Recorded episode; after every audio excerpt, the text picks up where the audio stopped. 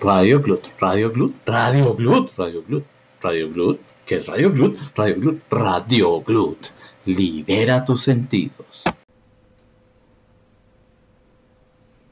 Muy buenos días a todos nuestros radioescuchos de Radio Glut. Hoy empezamos nuestro primer comunidades académicas, Académicas. perdón, en Radio Glut. Eh, como primer proceso académico, vamos, estaremos a, a dos es- referentes, un proyecto a nivel interno del grupo Linux, dos proyectos, DistroGlut, eh, va a haber una sesión de preguntas y respuestas, y otro proyecto que es Stewards 3D, un eh, aquí a cargo del señor Juan Carlos Verandia.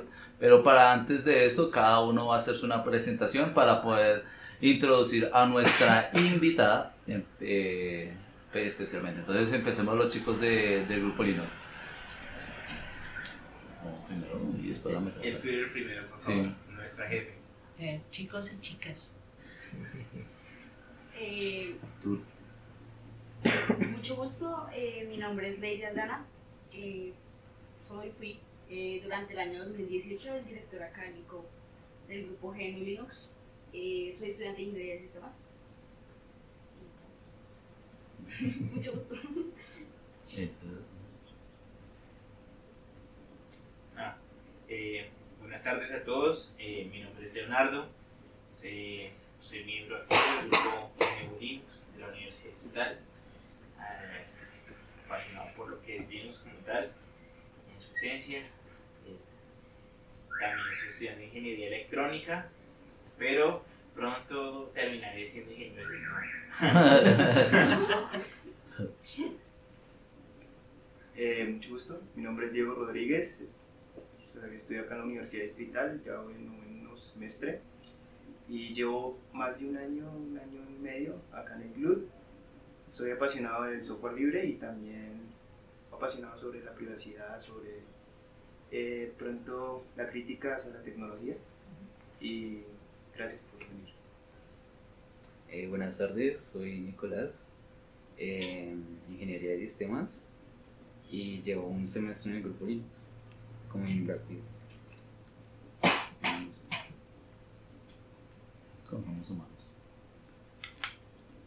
Hola, ¿qué tal? Eh, yo soy Juan Carlos Verandia, soy estudiante acá de, fui estudiante de la Universidad Distrital, de electrónica, aunque hago muchas cosas, electrónica, programación, videojuegos, eso es lo que me dedico ahora en este momento.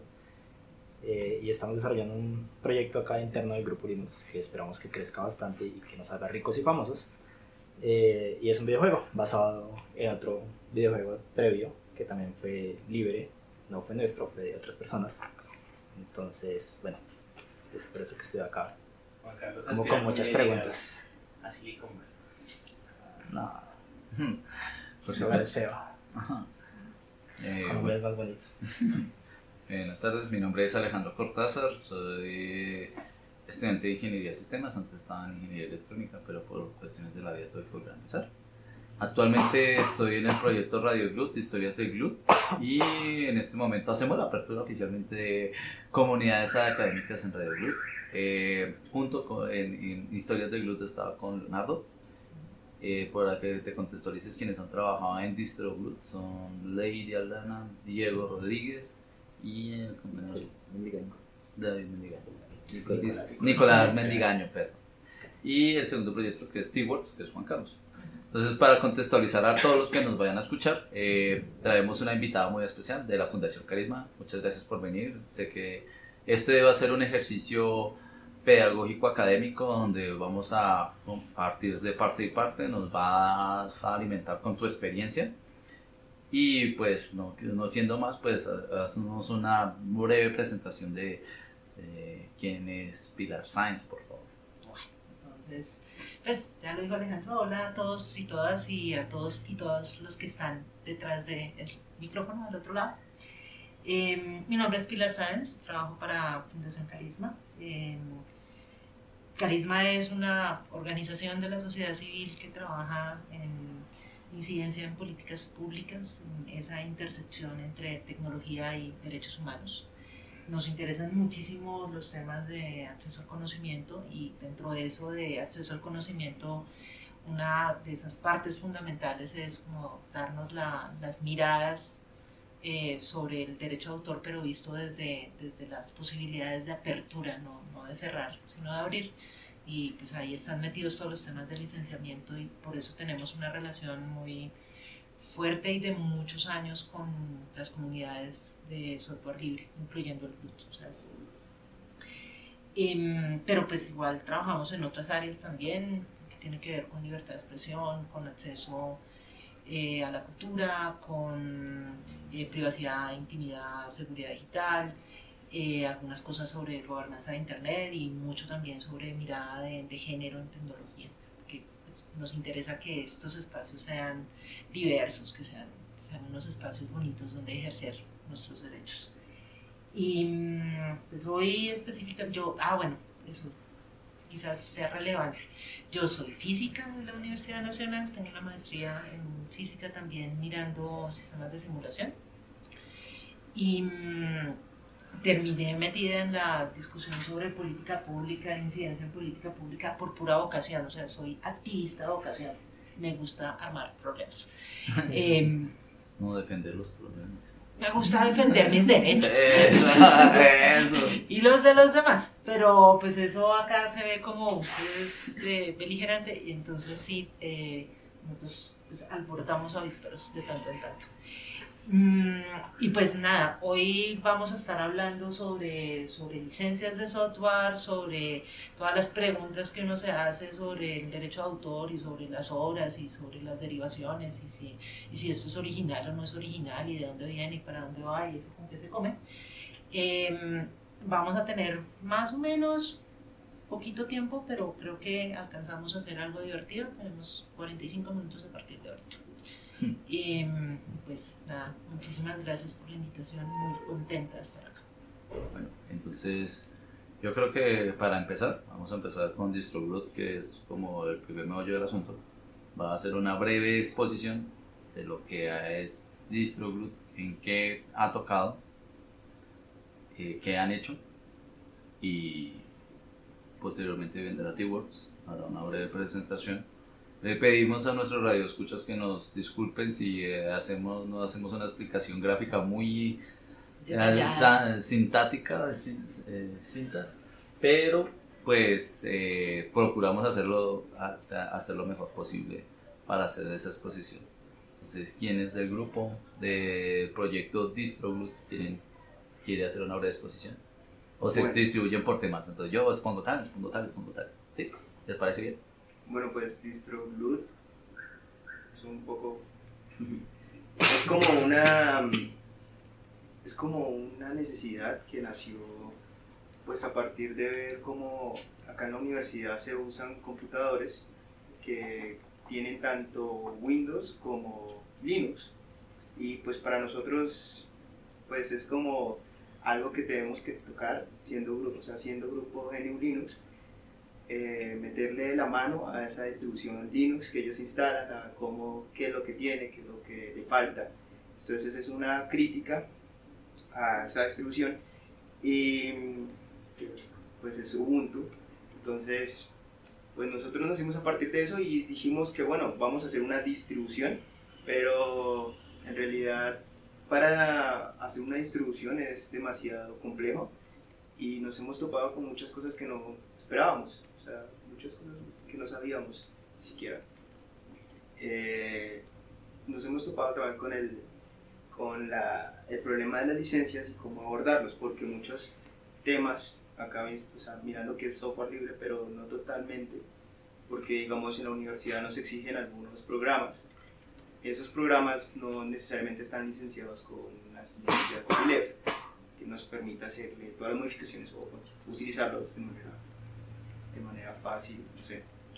Eh, y entonces pues nos hemos topado con estas diferencias y tenemos unas dudas porque nosotros ahora estamos realizando un una especie de script de customization para la, para la distribución. En realidad no estamos tocando cosas tan complejas, sino pues cosas como detalles más bien, como retoques, eh, queremos que se vea al, al usuario final, como con algunas facilidades. Y pues es- estamos trabajando, somos un grupo de cinco, cinco personas, seis personas, somos un grupo de seis personas. Ya llevamos, comenzamos en, en octubre, comenzamos en octubre y pues esperamos tener el primer release o sea, en, en junio, julio del próximo año, del 2009, para que sea instalado en todo, toda la universidad. ¿Y alguien más quiere decir algo? Lady, Nicolás. Eh, pues como ya lo dijo Diego, esto pues surge como una necesidad de la facultad y pues también de nosotros, como por, oiga, si so- somos un- una comunidad de software libre, pues vamos a meterle mano a eso para que, o sea, para que sea algo diferente, para que la gente como que cambie el chip de que Linux es solo Ubuntu y fin, y porque ese es como el mito que se tiene acá, es como, no, Linux no, Ubuntu no, está feo, no me gusta, entonces es como cambiar ese chip también. Eh, Pilar, pues te queremos agradecer por estar acá.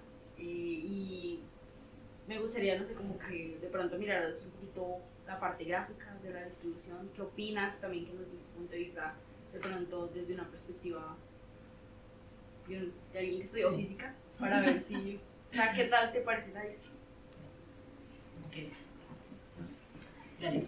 Vamos a empezar eh, haciendo una Un review review de los cambios. de los cambios. Bueno, entonces, ¿a quién es bueno haciendo narrador, no? Pues Ah, no, comienzas- mientras ella está haciendo, si ella se come algún proceso, decide, por tú ejemplo, comienzas, Lady. Bueno, en este momento estamos corriendo una máquina virtual. Para que se contextualicen todos. y, es- y está.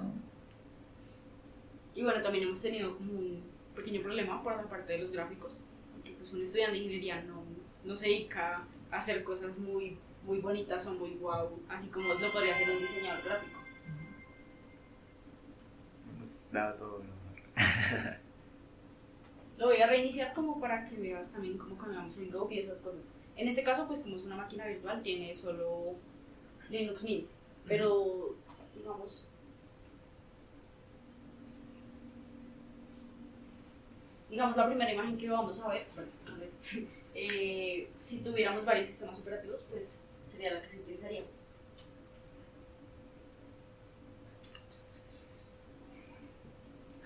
Está cargando. Es esta. Listo.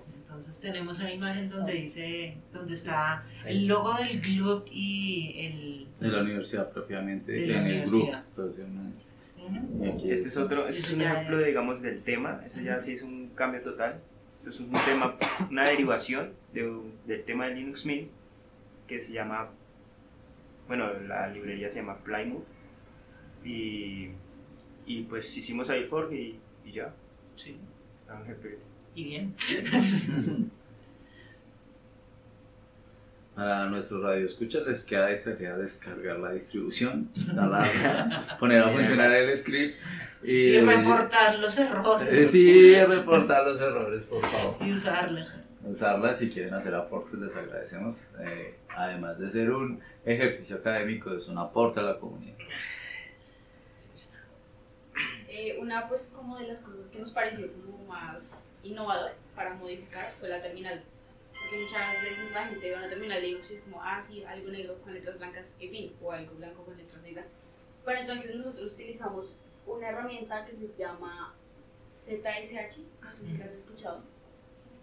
Y así pues que la terminal al menos va un poquito diferente. Ah, bueno, acá. No me acuerdo, pero primer fallo. Ejecuta ahí ZSH desde Bash.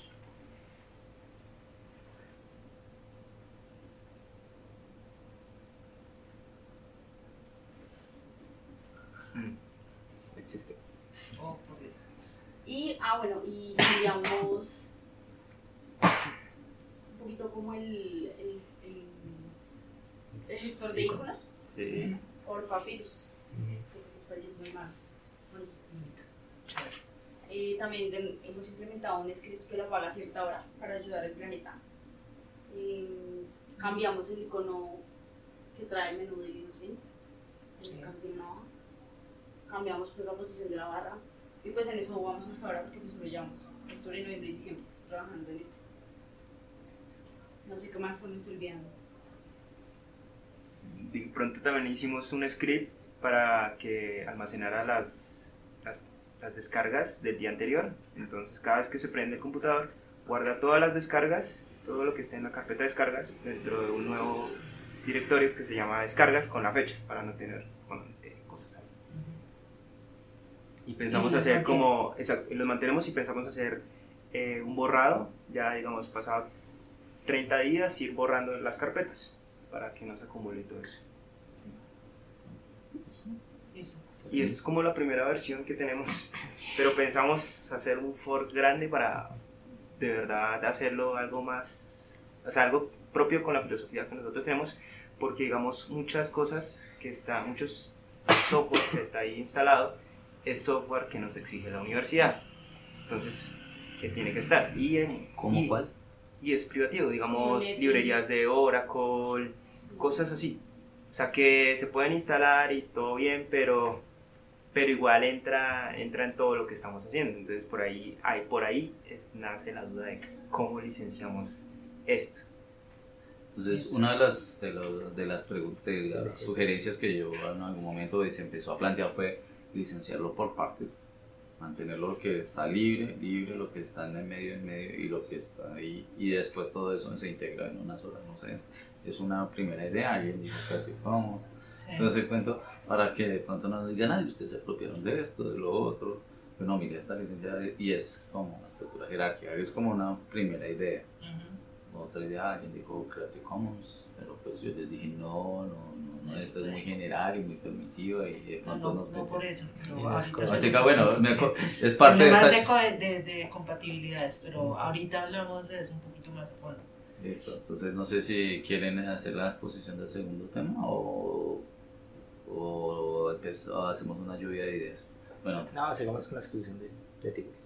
sí, entonces para nuestros radioescuchas, eh, Vamos a ver Hacer- el segundo proyecto. el segundo proyecto que es SteelWorks 3D, o sea, a cargo del señor Juan Carlos Grande.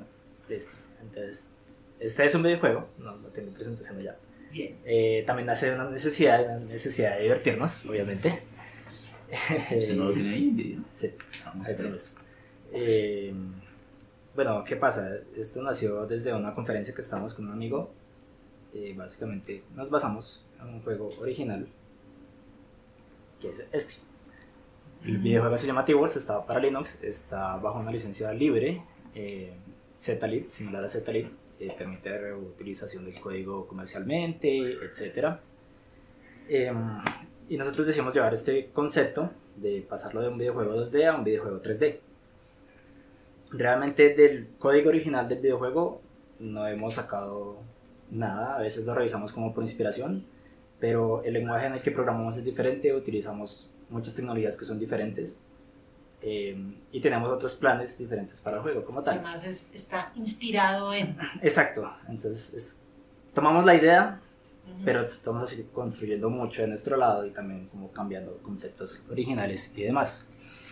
Mm, Una de las dudas principales que tengo es, en un futuro me gustaría que el juego se pudiera jugar en una consola, en Xbox, PlayStation, las que encuentra, juega la gente normal que no es ingeniero. Em, digamos, para escritorios, para PCs, es muy fácil eh, escoger una licencia, pero cuando se trata de ese tipo de plataformas que son un poco más cerradas, no sabría qué licencia es más compatible.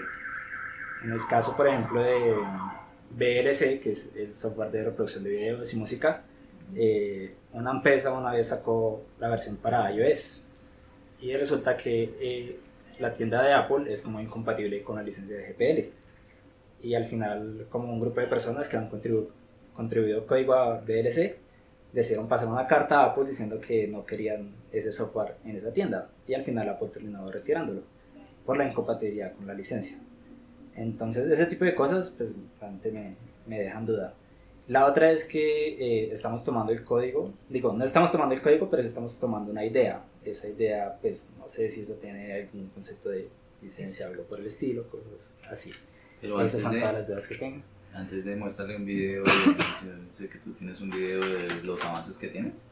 Sí, como para que ella se de, de, del ojo acuérdate Sí, que dijimos sí, que era sí, sí, de la sí, parte sí. y parte ella también es humana ella le gusta ver que Sí, yo, yo no juego mucho, pero me gusta que el resto de la humanidad lo haga. O sea, no tú juegas de formas diferentes Probablemente. es, es como el demo básico, como ves, cambian muchas cosas. Nada más cambia la cámara, se tienen ya modelos 3D, no son imágenes 2D. Es una locura. Eh, Sí, por si acaso estoy saltando entre mundos y disparando. sí sí pero pues tiene digamos que eh, bueno ellos le han aplicado conceptos que oye, tiene mucho en el juego y ya han hecho de personalizaciones propias me imagino que eso, ese video ya está en el proyecto ¿no? en el GitHub. No. no pero sí, buena sugerencia listo entonces eh, ya tienes listo entonces vamos a Sí, hacer yo como ya- una, una breve exposición de, que de, lo como habíamos planteado al inicio eh, ella va a Sí. hacer una breve exposición de derechos de autor de bla bla bla ya lo que ella considere y empezamos nuestro flujo de preguntas y respuestas ella Sí, yo, yo, Y- yo había preparado algo, pero no necesariamente podemos arrancar desde ahí, o tal vez sí, no sé. No sé. Y Em, tengan en cuenta de que el, el flujo de preguntas y respuestas también puede ir de ella hacia nosotros. Sí. ¿Listo? O sea, realmente cuando planteamos esto, eh, accidente de, de micrófono.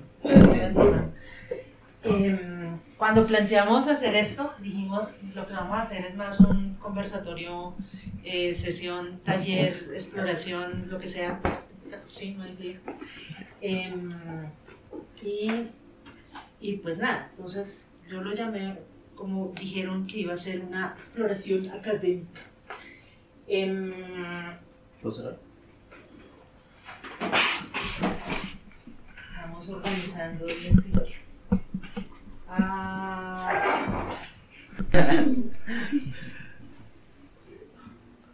Listo. ¿Qué licencia? Sí, es paso, paso, paso. Yo no había escuchado esa licencia. ¿Cuál? ZTI. Es de una librería que se llama ZTI. Sí, que es para ¿Es una licencia ellos mismos? sí, eso se puede hacer. Pero ahorita hablamos. ¿Ya? ¿Se Sí, puede ya. seguir? Sí, sí. Listo. Entonces, pues nada, lo que vamos a hacer es una exploración académica sobre las licencias de software. Em, y en parte esto, ¿desde dónde viene? Yo les dejo toda la presentación, les dejo todo eso. No, no, me interesa más la foto. Ah, Porque queda sí. como material académico. Porque precisamente hoy vino alguien de la oficina de red de Sí. hacernos preguntas si nosotros hacemos interacciones con la comunidad académica. Entonces es importante todos posen para la foto. ¿Listo? Entonces que no digan que no hacemos aporte a la comunidad académica porque todo esto va a quedar... Listo. Listo. Eh, nada, entonces, pues en esta idea de hacer una exploración académica, eh, básicamente el comienzo de lo que voy a hacer es como comentarles las ideas básicas sobre derecho de autor, cosa de que todos estemos en el mismo piso. Como decía Ale, pueden interrumpirme en todo y pueden preguntar de todo. O sea, acuérdense que solamente el tiempo es nuestra única limitación en esto, pero pues después podemos acordar nuevas formas de, de seguir teniendo esta conversación si es el caso. Eh, entonces, lo primero es que el derecho de autor va a ser un derecho que se otorga, que otorga un control jurídico sobre una obra artística, científica o literaria a un autor o un titular eh, y lo faculta para impedir que un tercero utilice esas obras. Esa es la teoría. Entonces, acá hay varias cosas que son importantes de entender. Eh, lo primero es cuando nosotros hablamos sobre una obra. Entonces, ¿qué carajos es una obra? Y voy a retomar algo que estaba preguntando Carlos. Y es que, eh, por ejemplo, el juego, el videojuego se está inspirando en otro videojuego. Pero lo que ustedes están es tomando la idea. No están tomando la obra. Si tomaran la obra, lo que tendrían que hacer es agarrar el software y hacerle las modificaciones al código, que sí es lo que están haciendo cuando hacen la cuando están eh, personalizando la distribución. Entonces, una idea no es una obra, una idea es una idea. Y las ideas se pueden utilizar libremente. O sea, si yo le cuento una idea a alguien más y a partir de esa idea surge otra cosa y alguien decide materializarla en algo, lo que realmente es la obra es la materialización, no la idea. Entonces, a mí me gusta poner la, la idea de, eh, no sé, el, el amor romántico y la cantidad de poemas que hay sobre el amor. pues si la idea del amor romántico fuera algo que yo pudiera apropiarme y decir, esa idea es mía y nadie más la va a usar, pues jodidos todos los poetas y todos los jovencitos de, no sé, entre los 12 y los 16 años que se vuelven poetas en algún momento de sus vidas, o sí, o pues todos los cantantes de cuanto género musical que aborde los temas sobre el amor romántico. Yo, yo, yo, yo. Cualquiera de estas cosas. Entonces, si la idea del amor romántico como idea le pudiera poner chum, derecho de autor, pues nada, o sea, hace ya muchísimo tiempo nadie hubiera podido hacer las cosas que se hacen.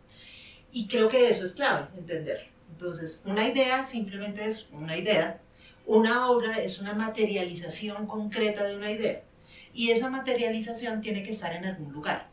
Entonces, sea el poema que está en la servilleta, y entonces está en la servilleta y es una obra literaria materializada en la servilleta, o es un archivo que está materialmente metido en un computador, pero que uno lo considera ya materializado en ese código que está ahí, o una fotografía, o un cuadro, o un afiche, o una canción, o una partitura. O sea, hay una materialización concreta que hace que esa idea deje de ser abstracta y ya tenga un soporte. El soporte no necesariamente tiene que ser físico, también puede ser digital, pero es una idea materializada. ¿Hasta ahí claros? Listo. Entonces, en la primera pregunta que tenía Carlos, que decía como, pues yo me estoy basando ahí, entonces, ¿esto qué es? Pues claro, tú tienes una inspiración en la obra, pero no la estás, ni siquiera la estás derivando. O sea, te estás inspirando en ella. ¿Qué es bonito? Pues decir de dónde vienen las inspiraciones de uno, porque eso es darle la atribución al otro. Entonces, yo me inspiré en este otro videojuego que lo hacía en 2D. Pero obviamente yo tomé esa idea y la desarrollé completamente diferente. Es decir, tú creaste una nueva obra. Ahí puede colocarle en los créditos, ahí jugamos y se muestran jugando, pero no han violentado ninguna. No, no para nada. Y incluso podría estar con todos los derechos reservados y no importaría. Porque lo que tú estás haciendo es inspirándote en algo. Yo me puedo inspirar en muchísimas cosas. Y no, la, la inspiración es, es el, el- el acto de creación. Tiene un montón de líos, pero, em, pero generalmente, pues no, nadie te dice que no te inspires de otras cosas que ya existen. Es una forma como construimos cultura desde hace milenios. Miren, ¿Listo? Ahora, hay una cosa en especial sobre el derecho de autor, es que el derecho de autor tiene una parte eh, moral, ahorita se las muestro, y tiene otra parte que es, eh, que son los derechos patrimoniales y conexos, que es más económico. Y en ese aspecto económico, entonces hay una exclusividad de la explotación de la obra durante un tiempo determinado, que es realmente esta, este rollo que siempre le venden a uno en la cabeza de proteja su obra. El, el proteja su obra realmente nació como una excepción. Eso también es chévere decirlo y es, es chévere que lo sepan. Al comienzo todas las obras eran de dominio público. Entonces, pues claro, un autor hacía una obra y todo el mundo decía, como, uy, qué chévere esa obra. Y cuando nació la imprenta, sobre todo para, para el- momento en el que nace con los libros, cuando nace la imprenta, entonces los impresores empezaron a conseguir libros para editarlos, imprimirlos y venderlos. Y los autores empezaron a darse cuenta de que estaban copiando, multicopiando, eh, reproduciendo, sus, distribuyendo sus obras sin que ellos vieran un centavo por eso. Y de ahí nació esta idea como, no, démosle un tiempo de explotación prudencial al autor para que eh, las ideas que está plasmando en, en la obra, realmente le den un crédito económico, cosa de que el autor pueda vivir de eso. Y de ahí nació esta idea del derecho de autor. ¿Cuánto era ese tiempo? 14 años. 14 años desde el momento en el que se creaba la obra. Eso dice el Estatuto de la Reina. Y lo que sucedió es que el negocio fue muy bueno. Y entonces el negocio lo montaron, fueron los que distribuían y los que, los que editaban y distribuían las obras porque empezaron a decirle al autor, venga, yo, yo, lo, yo lo edito y lo distribuyo, usted se dame sus derechos, yo lo represento y le voy dando platica, pero pues yo me quedo con el negocio de la distribución y de la, de la mm, edición y de la distribución. Y ese negocio es el negocio, o sea, eso es la industria cultural. Ahí está montada toda la industria del entretenimiento, están montadas los grandes eh, emporios comerciales de distribución de, no sé, artículos académicos, cualquiera de todas estas cosas está metida ahí. Em, ¿Qué es lo que pasa ahí? Pues que lentamente se han empezado a aumentar esos tiempos de protección. Entonces, si yo les dije arrancamos con 14 años, era 14 años, prorrogables otros 14 años, si acaso si el autor lo pide, y ahorita vamos en la vida del autor más 80 años en Colombia, que eso significa que una obra que se produce en este momento solamente la podremos utilizar, no sé, dentro de unos 100, digamos esta presentación, supongamos que yo vaya a vivir otros, no sé, 20 años más, la podrían utilizar, bueno, es un poquito, 40 años más. Que se Sí, eh, entonces significaría que esta presentación, que es una obra, la podrían utilizar ustedes hasta dentro de 120 años. Ya, la ¿Ya? utilizarán nuestros hijos. No, sus- Los- hijos de sus hijos. nietos.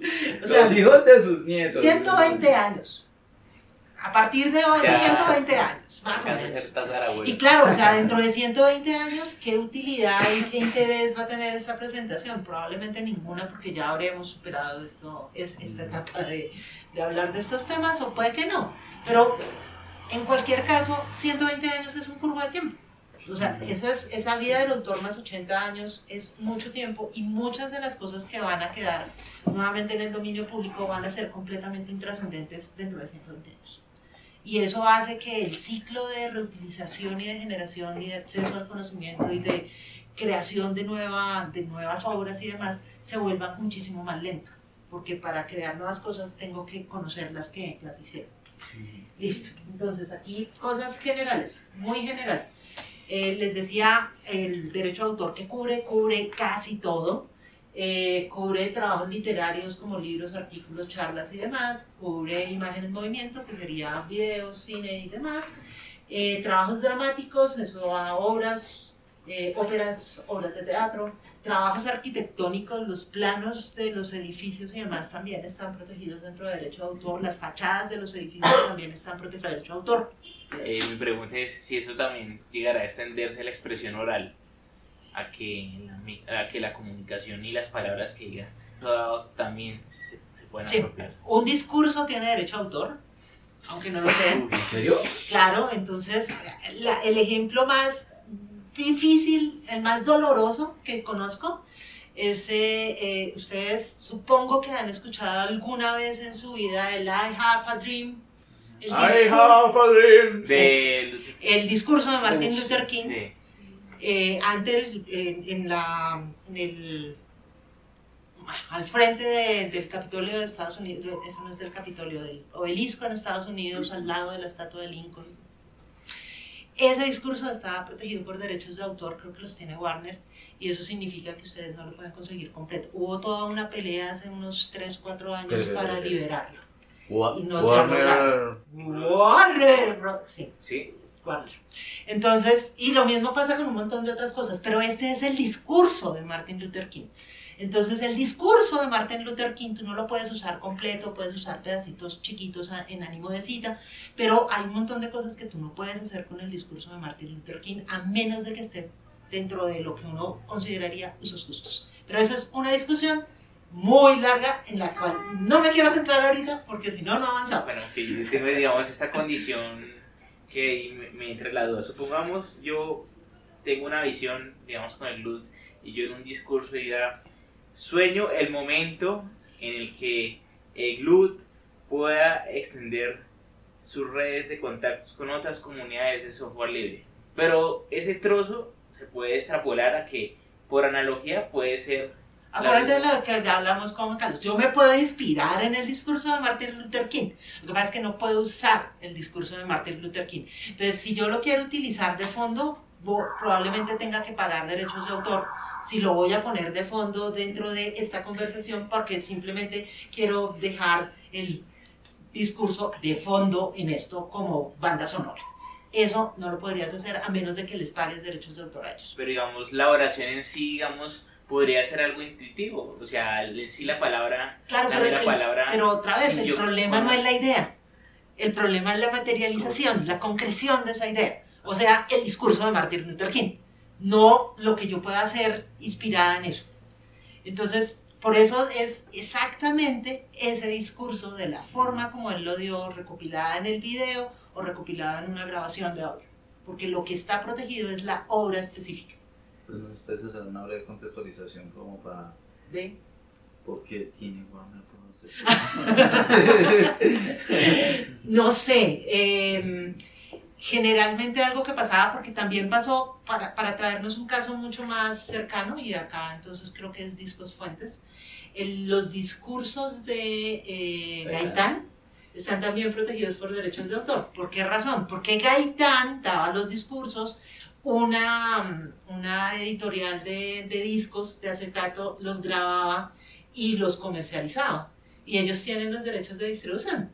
Entonces, pues cuando uno trata de hacer cosas sobre el Bogotazo o cuando uno trata de hacer cosas sobre recopilaciones de la obra de, de, mm, de Gaitán, pues tiene que tener los permisos de esta, de esta, mm, de esta disquera. Si no los tienes, pues no puedes utilizar exactamente esos, no, no el texto, Por porque el problema no es el texto Por eso es la casa. materialización específica de ese discurso, o sea, la grabación del discurso, que es lo que ellos ofrecían en este disco de acetato. Mi pregunta es, en esencia, esos discursos quedaron para el público, pero ellos tuvieron que Hasta pasado- después de la muerte del autor, más 80 años, todavía nos hace falta un poquito, haz la cuenta.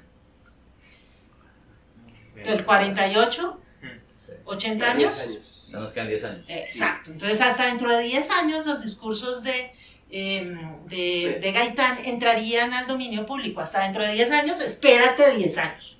Después de dentro de 10 años, podremos usar todo eso. Pero digamos, antes no. ellos, ellos, digamos, ¿cómo ellos, cómo carajos ellos lograron apropiarse sin nadie de- Porque lo que hacían era como, pues, es una obra, es una obra, es la materialización concreta de una cosa que saben. Lo cual, eh, sí, a uno le suena muy raro, pero tú pusiste el ejemplo de los discursos, yo solamente te estoy dando la información. Lo siento porque esas noticias no son chéveres. O sea, yo puedo leer el discurso, pero no puedo utilizar el audio que Exacto. grabaron. Ok, Sí. vale, Ah. interesante. Digamos Claro. si, pues, un ejemplo así loco, si Gaitán estuviera vivo y se hubiera dado cuenta de que le estaban, o sea, de que alguien privatizó, por así decirlo, sus discursos, él podría demandar a la disquera. Eh, depende de lo que haya, depende de cómo haya sido eso. Si él hizo un acuerdo previo con la disquera, por ejemplo, no. Y eso es un tema interesante porque, por ejemplo, Mick Jagger, creo que era Mick Jagger, creó su propia disquera en algún momento para los Rolling Stones, porque se dio cuenta de que todas las obras que ellos habían hecho como hasta el 70, 60 y algo, eh, eran propiedad de la disquera y no de ellos, ellos no las podían explotar. Ah, esa es la razón por qué los músicos tienen sus propias disqueras. Por supuesto, porque Oh. necesitan Yo tengo- mantener los derechos sobre sus obras en totalidad. digamos que me dolió un poco con una agrupación eh, británica que se llamaba The Virp. Ellos sacaron Bittersweet Symphony Sí, por porque ellos pagaron la licencia y aún así fueron demandados y todos los derechos fueron cedidos a ellos, siendo que ellos no hicieron los arreglos ni las composiciones. Las composiciones originales pertenecen a un arreglista de conservatorio llamado Andrew Oldman. Y él hizo primero los arreglos de campana y los arreglos de violín y se lo metieron al disco de los Stones y los abogados se apropiaron totalmente y le sacaron la plata a De Beer. Y en lo personal, eh, no quis- me, me duele que se le quite todo el mérito a Beer porque la letra es muy buena y el- lo- los artistas son ellos y el valor de la obra de ellos para mí se lo reconozco más a Beer que a los Stones. Claro, pero entonces ahí vienen estos problemas de derecho de autor. Entonces, a- Eh, estábamos hasta sí, ahora mirando que, que- que era lo que estaba hablando. Acuérdense de que yo me tengo que ir en 15 minutos. Entonces tenemos eh, Eh, temas relacionados a los dos proyectos de quién eran. Claro, entonces ahora, vimos también están metidas, todas las artes gráficas también están protegidas por derecho de autor y por eso estas ideas sobre los logos y sobre las personalizaciones y los iconos, todo eso va metido dentro de artes gráficas. Em, O sea que ese logo está- colocarle derechos de autor de, de, de- Si este ustedes tipo. quisieran, sí, pero ahora la, la pregunta es si eso tiene sentido. Y los programas de computador también. Eh, trabajos musicales también, de eso es de lo que hemos estado eh, hablando todo este tiempo. Ah, les decía, hay dos tipos de derechos, los morales, que son los que tienen que ver con el derecho a la atribución y la integridad de la obra. Esto es decir que la obra es de quien es y mantener la obra en su totalidad sin cercenarla y sin cambiarle lo que el autor inicialmente quería decir. Eso es algo importante, es muy complejo. Eh, el límite de eso, por ejemplo, está dentro de la parodia, porque en la parodia uno juega con, con con cierta integridad de la obra, pero desde que la obra no se confunda con la obra original, eh, se puede hacer parodia en ese momento. Ah, los derechos morales en la legislación colombiana no pueden ser transferidos, en la legislación gringa sí, y eso es parte de los libros gringos, eh, muy serios. Si alguno acá conoce como historia sobre historietas, videojuegos, eh, libros donde eh, un autor hace la biografía de fulanito de tal y después es como autobiografía, aunque el que está ahí no hizo una sola palabra, es porque esta gente puede vender también los derechos morales y nunca se conoce el autor original de las obras en esos casos. acá eso no pasa. Chévere, punto para acá los otros, la otra, la otra tanda de derechos, esos eran los morales, los otros, la otra tanda de derechos son los eh, derechos económicos que están entre los patrimoniales y conexos. Y estos tienen que ver con toda la explotación comercial que se pueden hacer de las obras. Estos uno los puede ceder, entonces estos derechos, este pedacito de derechos son los que están, son los que se le dan a las disqueras, a las distribuidoras, a las comercializadoras, a las editoriales y demás. Entonces, cuando uno le dicen como firme la sesión de derechos, lo que está realmente haciendo uno es haciendo una sesión de los derechos patrimoniales y derechos conexos. ¿Qué está metido ahí? El derecho de reproducción, o sea, sacar muchas copias de algo. El derecho de adaptación, y por eso es que las obras que se adaptan también están metidas acá. Em, los derechos de distribución. Les pongo un ejemplo de adaptación para que lo tengamos em, clarísimo es, eh, yo puedo tener un texto en formato digital y una obra adaptada de ese texto en formato digital podría ser un audio, que es lo que pasa con las personas ciegas y con baja visión. O sea, un audiolibro sería una obra adaptada del libro. De igual forma ocurre con... Te presentas que tú no estabas. Ah, bueno, mi nombre es Edwin García. Gracias. Sí, ya se presentó. Eh, soy miembro de Guild hace más o menos 4 o 5 meses y pues estoy acá pues para aprender sobre todo esto. Bienvenido. Listo. Eh, bueno, en el caso de las películas, obras audiovisuales que dicen adaptado de libro tal, eso también entra entre esos derechos. En muchos casos sí, porque tú estás tomando el libro. O sea, de hecho, los, si han visto en los Oscars hay categoría para guiones originales y categoría para guiones adaptados, porque se consideran obras completamente de, de, diferente tipo. Eh, cuando tú haces el cambio de un libro y lo vuelves una película, tienes que redactar absolutamente todo, desde las líneas eh, narrativas hasta la forma como representas las relaciones entre muchas cosas, las palabras, todo lo demás se modifica. Pero igual tienes que decir como esto es una adaptación de ese libro.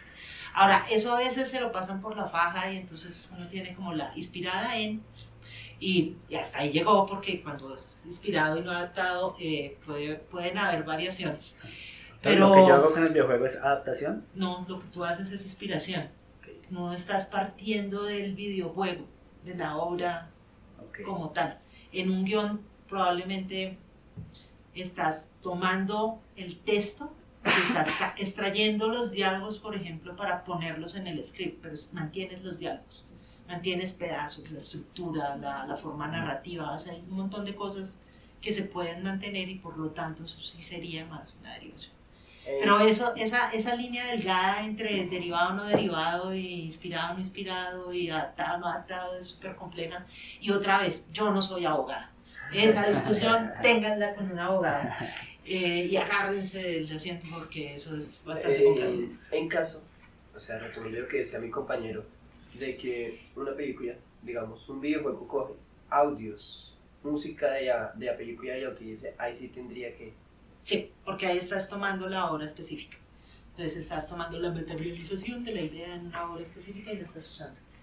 Em, tenemos otras cosas que están ahí, por ejemplo, lo asociado con comunicación pública, derechos de representación, derechos de exhibición, y por eso, por ejemplo, eh, también tiene derecho de autor si tú eh, haces la grabación de la eh, función de teatro y lo subes a YouTube, eh, necesitas tener permiso para poder hacer eso, no lo puedes hacer, ya no es una obra tuya, estás ahí, tienes problemas. Bueno. Em, ¿Cuál es el, el lío grande con los derechos de autor? Y es que pues este es, esta es la posición hegemónica. Entonces la posición hegemónica es que a menos de que se indique lo contrario, tú tienes que asumir que todas las obras que vas a ver en el mundo mundial tienen todos los derechos reservados. Entonces a menos de que explícitamente diga esta obra es dominio público, a menos de que explícitamente diga esto está licenciado con Creative Commons, a menos de que explícitamente diga esta es una licencia ¿cuál era? ZHD, no, Zetalib. ZLib, o a menos de que diga esta licencia es, eh, no sé, dominio público o haga lo que se le dé la gana con esto, Open Science, eh, cualquiera, Open- BCE, OpenBCD, la que ustedes decidan, Apache, cual- cualquier licencia, a menos de que aparezca esa licencia, ustedes tienen que asumir que la obra que se encuentren en el mundo tiene todos los derechos reservados. Y eso le limita a uno todas las ideas que tiene antes sobre este mundo del derecho de autor. Porque vivimos en un mundo donde es prohibido tocar, prohibido hacer, prohibido, prohibido, prohibido, prohibido, porque todo está protegido por esta idea del derecho de autor. A menos de que específicamente esté dicho lo contrario. Y eso nos vuelve muy problemático muchas de las cosas que hacemos cotidianamente. ¿Por qué razón? Entonces, este derecho de, autor tiene un contra, tiene su contra, no sé, tiene su, si bien la ley de derecho de autor te dice a ti qué es lo que tú puedes o no puedes hacer, el código penal te dice cuál es el problema a lo que a lo que te enfrentas si rompes el derecho de autor. Entonces este es nuestro código penal en su artículo 271. Tuvo un cambio este año, esa fue nuestra pelea de siete años, pero eh, digamos que esto era lo que decía hasta, hasta hace un par de meses. Eh, y específicamente dice, considera una violación a los derechos patrimoniales de autor y derechos conexos, entre otras cosas, reproducir, distribuir, suministrar y ofrecer una obra sin el permiso del autor o titular de los derechos. Incumplir esta norma acarrea prisión de 4 a 8 años y multa de 26.66 a 1000 salarios mínimos legales mensuales vigentes. O sea, tendremos un país prisión. Eh, sí, más o menos como el 80% de la población del país, si no es que más, somos unos viles piratas que mereceríamos cárcel de 4 a 8 años por todo lo que hemos hecho en nuestra vida. Tan, tan. Eh, el problema de que tú hagas esto, o sea, de que, de que realmente eh, eh, tengas una norma tan, tan fuerte, es que cuando se pensaron, cuando se pensó este código penal, em, lo que se estaba tratando de penalizar era la piratería grande, o sea, la de, no sé, la de las grandes mafias que terminan traducidos en el señor del semáforo que te vende, bueno, en muchas personas que están en muchos semáforos en- alrededor del país y que venden una copia que al final de cuentas viene de una distribución, de una mafia, de, de una, a una escala comercial bastante importante y no pues estaban pensando en perseguir a- al, al individuo que simplemente, qué sé yo, estaba descargando una película y la estaba viendo en la intimidad de su casa. Y sin embargo, la ley quedó así, y ¿por qué quedó así? Entonces empezó a generar algunos problemas. Quizás uno de los casos que, pues, que, que nosotros realmente nos peleamos desde hace un montón de rato fue el de Diego Gómez. Entonces Diego fue, es un estudiante de biología, hace, no sé, unos 10 años se le ocurrió eh, subir una tesis que había encontrado en un grupo cerrado de Facebook a Script para poderla compartir con sus compañeros del grupo de investigación. Y eh, muchos años después recibió a la fiscalía en la casa de sus papás diciéndole tiene una investigación por violación de derechos patrimoniales con hechos de autor. El caso se resolvió hasta este año. Eh, nosotros a lo conocimos en 2012, en 2013, y desde allá pues empezamos a pelearnos esto fuertemente porque Diego nunca tuvo interés comercial en esa obra, no hubo un peso sobre lo que estaba pasando ahí y sin embargo pues le abrieron todo el proceso penal y podía irse a la cárcel con 4 o 8 años de prisión.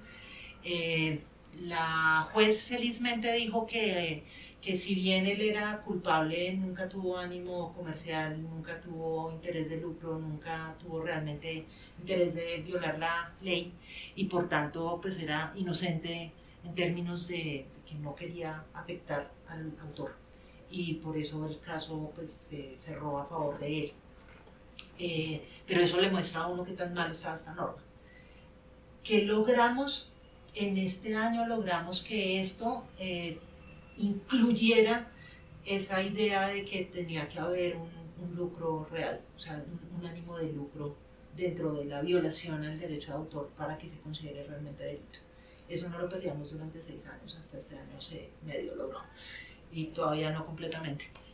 Digamos, estas leyes se hacen es con el objetivo de proteger a los monopolios empresariales. Sí, Y a pero- pesar de que ellos son los que realmente también hacen robos de ideas, principalmente quieren apropiarse y hacerlo donde aquí. Ah, acuérdate, las ideas no están protegidas, así que ellos no tienen lío de poder hacer eso.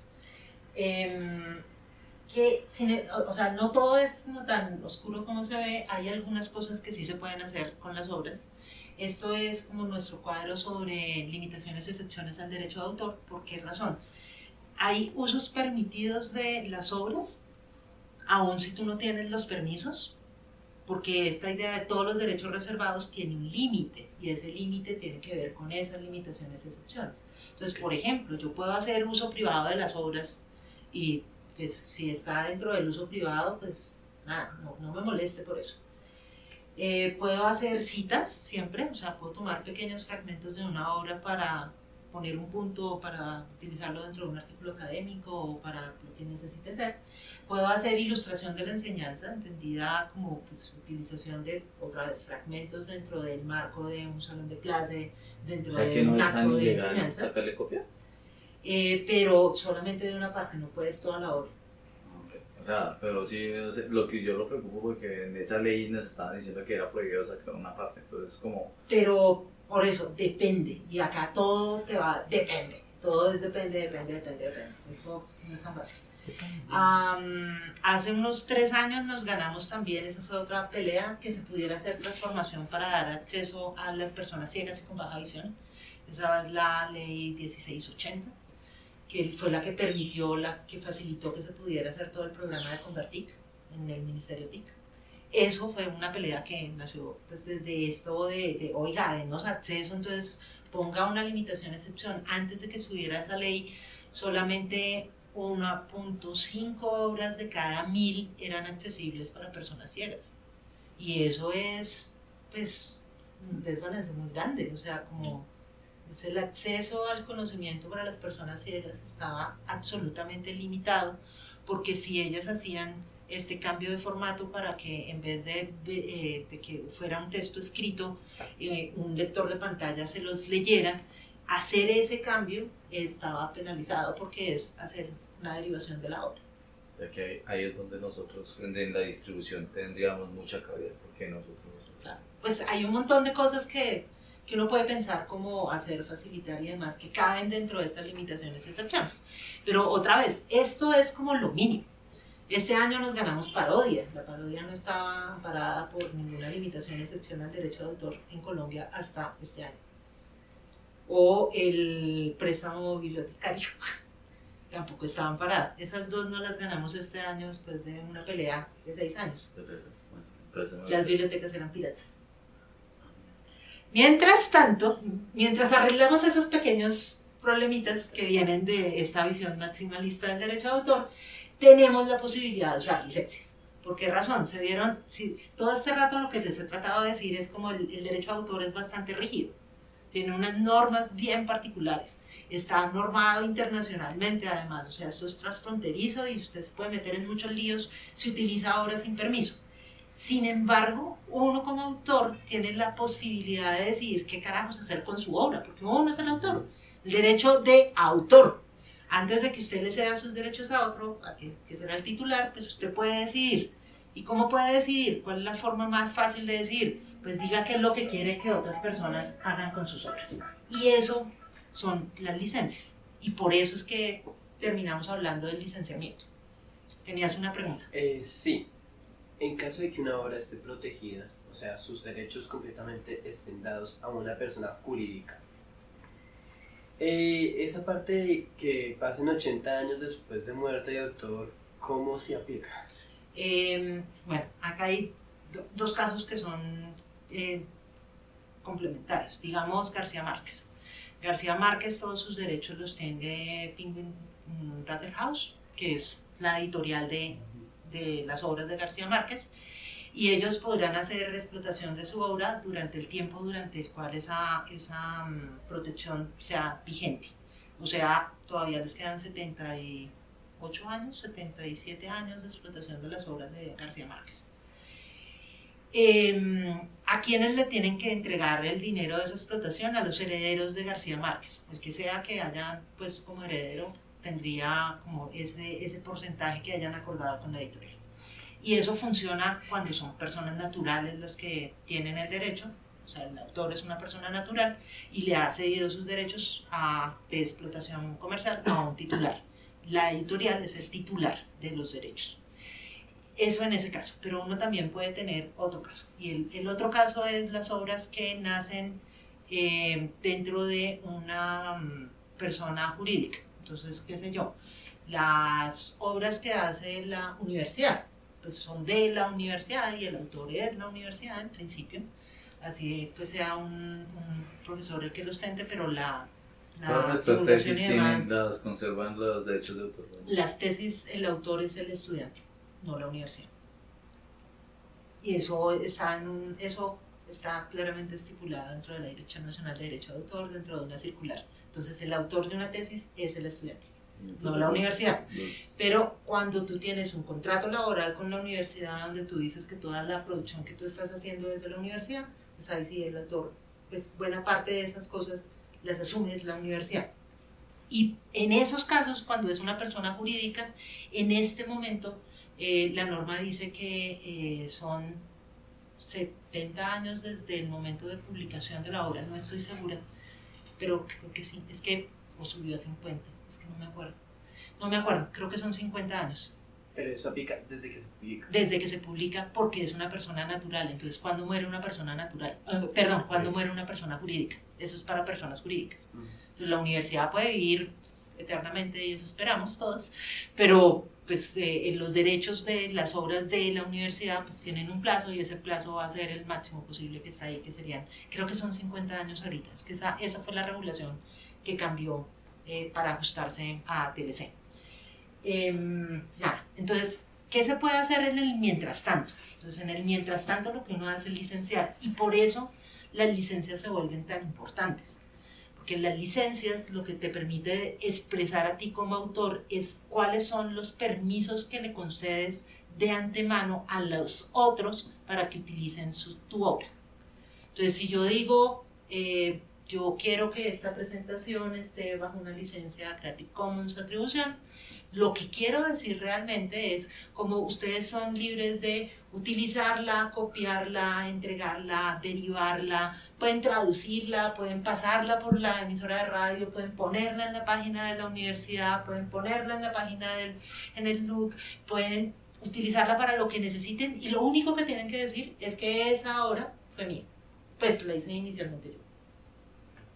Para de contar. Esa es mi voluntad como autor. Entonces, como autor, yo decido ponerle esa licencia. Pero otra vez ahí, si yo cambio y digo como, no, qué pena con ustedes, pero esta obra no va a estar licenciada así, esta obra va a estar licenciada como, eh, qué sé yo, Creative Commons, atribución, no usos comerciales, Alike, la del programa. Eh, entonces eso significará que cualquier persona que quiera hacer un uso comercial de esa obra tiene que pedirme permiso a mí para poderlo hacer.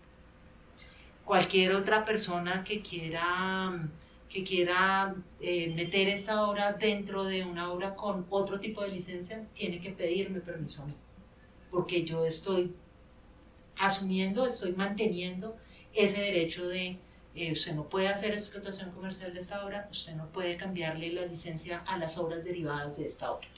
Eso es lo que significaría esa licencia. Entonces, como se dan cuenta, hacer la decisión sobre qué licencia termina siendo muy importante.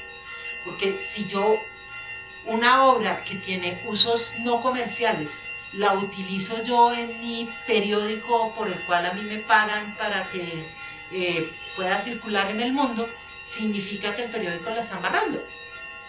¿sí? Y el periódico debería pedirte permiso porque el periódico claramente es periódico de los convencionales, qué sé yo, el tiempo del espectador, evidentemente tiene ánimo de lucro. Y eso no es ánimo de no pérdida, es ánimo de lucro, formal. Entonces, como lo tiene, si yo tengo una obra que sea no comercial, tiene que pedirme permiso a mí. Y ahí es donde empiezan los problemas de las compatibilidades entre las licencias. Y por eso es que uno sí tiene que mirar la letra a menudo.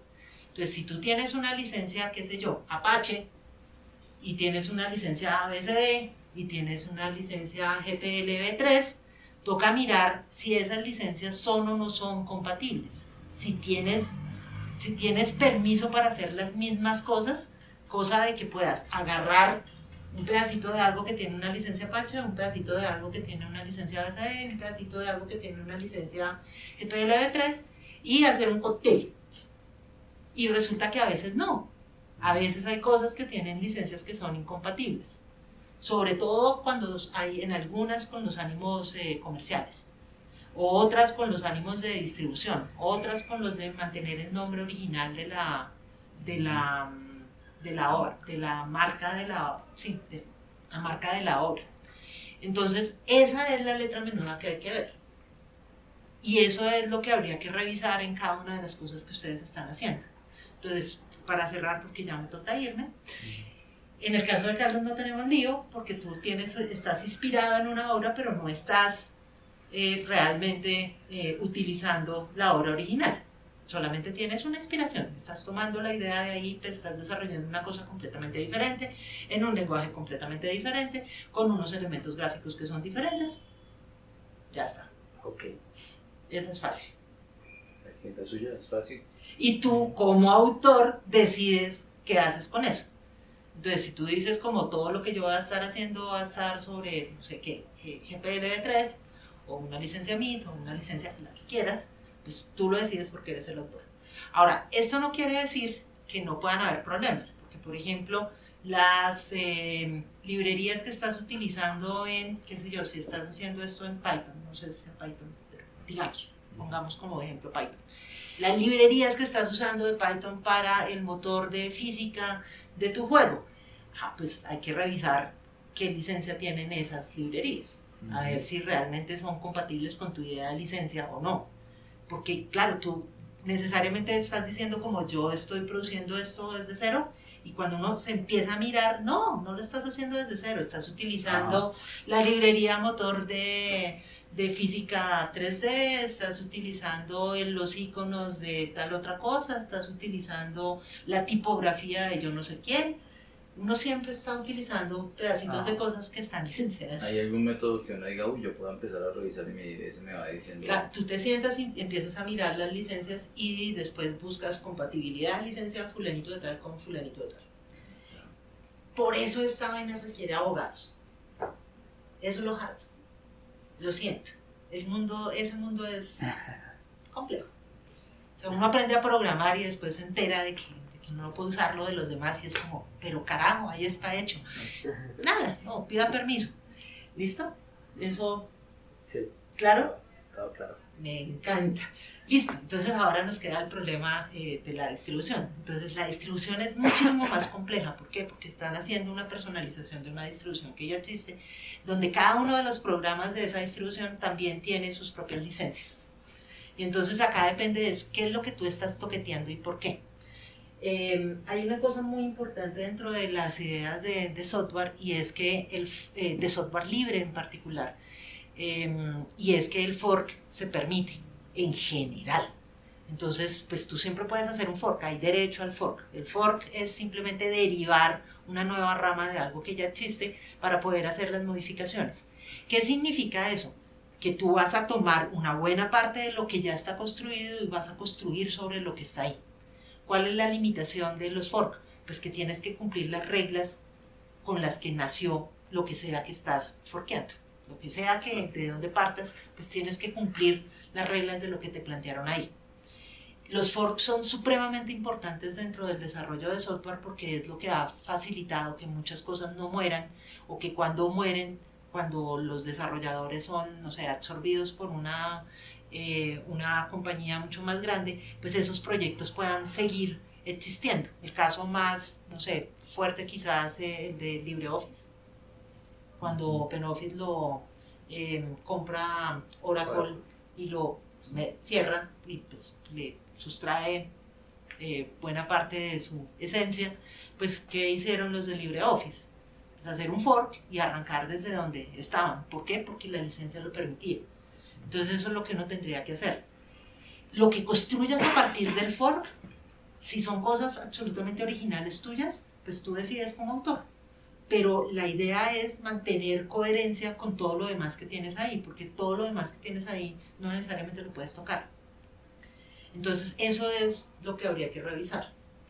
Ahí cabe ser, o sea, nosotros podemos decir, lo personalizamos hasta acá y cuando empezamos a la universidad les exige, nos exige eh, utilizar estas herramientas privativas, se adiciona pero no entra a parte Claro, pero ustedes, por ejemplo, no podrían hacer una distribución de los softwares privativos. No, no, no. Eso no lo pueden hacer. O sea, ustedes, ustedes dicen como, esta es la base, este es el sistema operativo que nosotros vamos a utilizar en la universidad. personalización va hasta acá. La personalización va hasta acá y todo lo demás usted tiene que comprar la licencia y ponerla si lo va a usar. y se puede colocar como un aviso ya que estos, estos software los se adicionan y usted acepta los términos de la licencia que nos de Sí, pero tú también tienes que poder eh, mostrar que los software los adquiriste, si son licencias de pago que tienes los pagos al día, si son licencias que son que requieren actualizaciones periódicas que tienen los permisos para hacer las actualizaciones, cualquiera de estas cosas que requieran esos programas,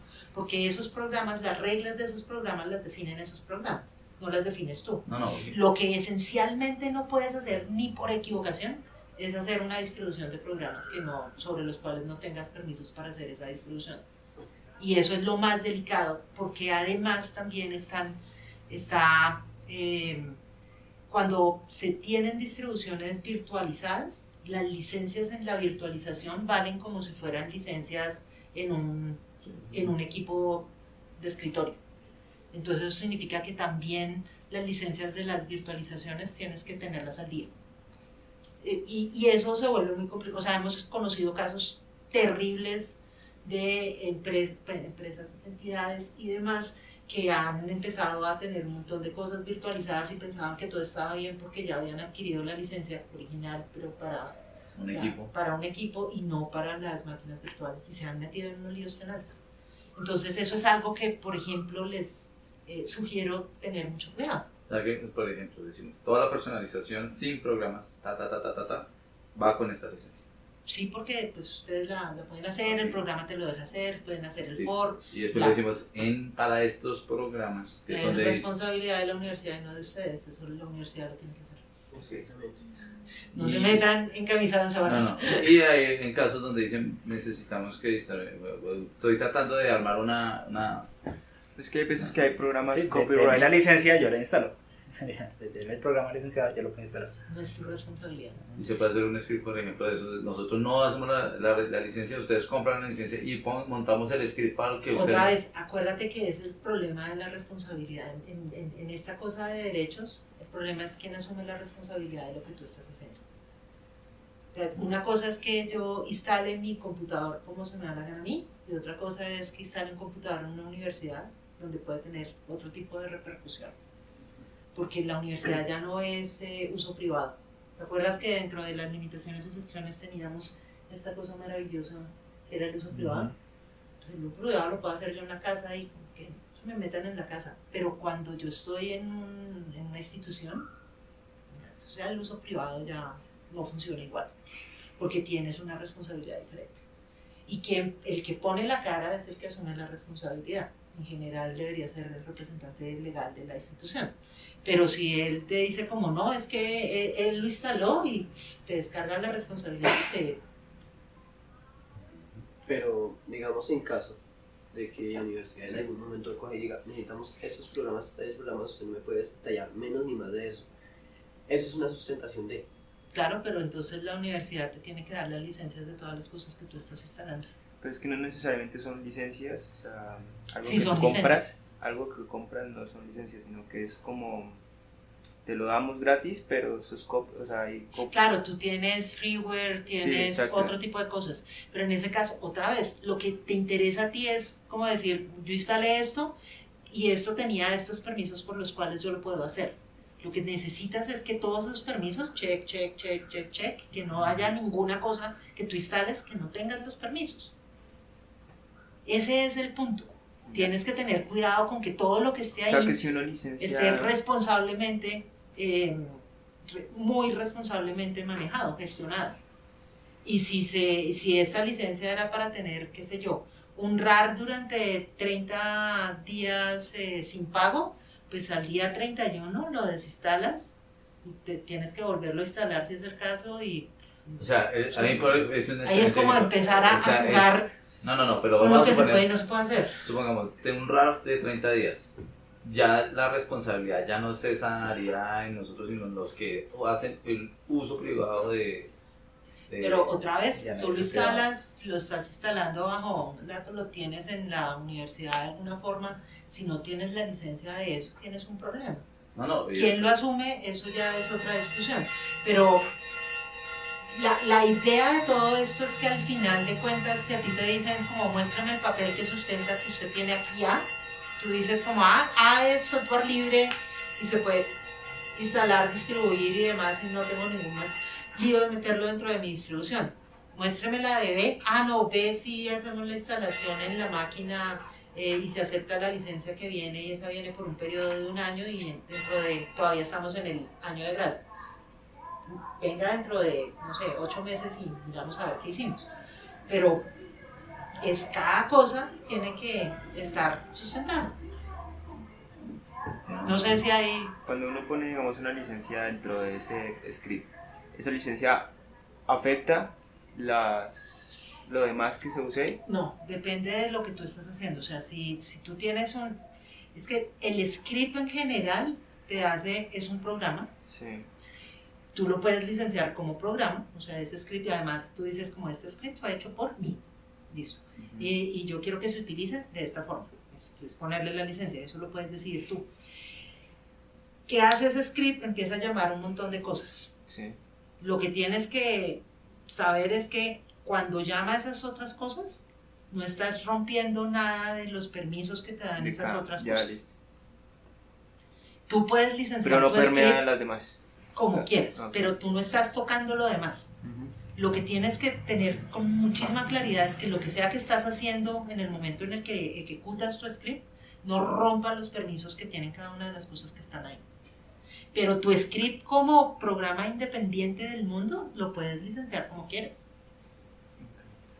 Y otra pregunta, digamos, cuando pues hay una persona jurídica, digamos en este caso, no el GLUT, sería, tendría que de estar sobre tengan- papeles, algo, algo así. tienen representación, ustedes no tienen, Pero nosotros de somos, eh, digamos que por ejemplo, voy a colocar el caso de Radio Group.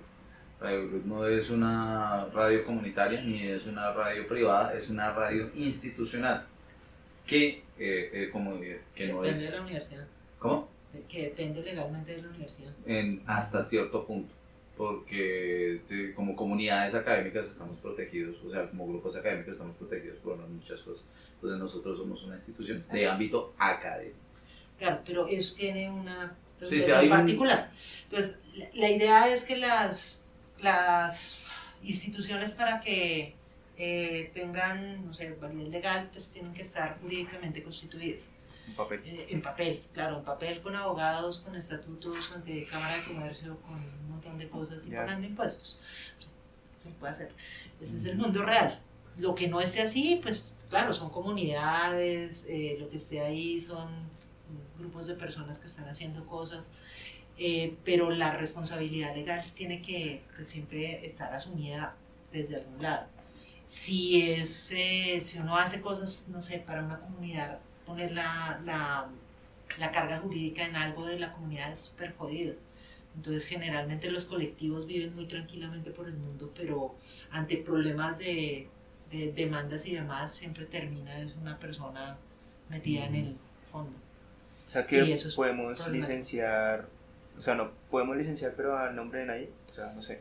No, por eso, esto O sea, es un haber, desarrollo de que haber, tiene que haber A, B, C, D, E, tales personas. tales personas que pertenecen a tal grupo, movimiento y demás.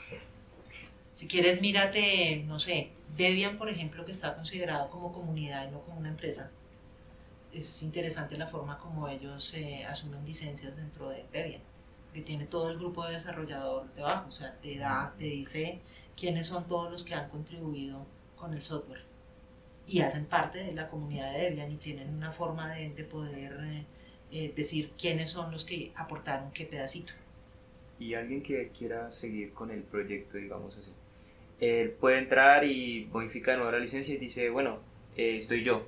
En tal Depende pedazo. de tu licencia. Sí. Bueno, sí, depende de la forma- licencia. Exacto. Y depende de cómo estés planteando eso. Ahorita que tenemos repositorios eh, tipo GitHub o GitLab y demás, pues es muchísimo más fácil saber.